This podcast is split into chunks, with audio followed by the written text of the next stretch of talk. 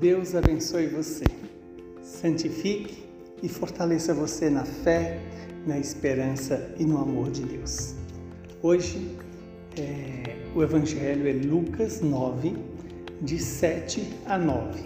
Naquele tempo, o tetrarca Herodes ouviu falar de tudo o que estava acontecendo e ficou perplexo porque alguns diziam que João Batista tinha ressuscitado dos mortos. Outros diziam que Elias tinha aparecido. Outros ainda que um dos antigos profetas tinha ressuscitado. Então Herodes disse: Eu mandei degolar João. Quem é esse homem sobre quem eu ouço falar estas coisas? E procurava ver Jesus. Palavra da salvação. Glória a vós, Senhor.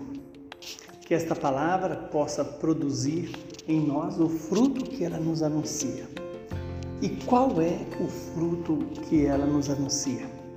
As maravilhas de Deus realizadas na vida e na missão de João Batista e todo o cumprimento do, da, da palavra do Senhor na pessoa de Jesus. Jesus que atrai os olhares dos homens mais incrédulos. No entanto, a pergunta é: por que Herodes queria ver Jesus? Para contemplá-lo, obedecê-lo, servi-lo? Ou apenas por mera curiosidade?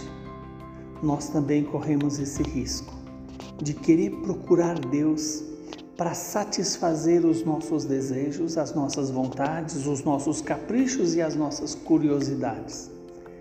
Este não é um desejo que salva. O desejo que salva é querer conhecer, amar e servir.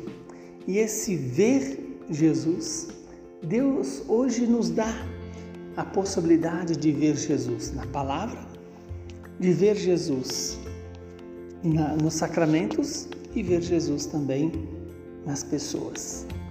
Que Deus nos conceda esse presente de desejar ver Jesus para ouvi-lo, conhecê-lo, amá-lo e servi-lo. E que sejamos sábios e prudentes para buscar vê-lo na palavra, nos sacramentos e na, nas, na pessoa dos irmãos.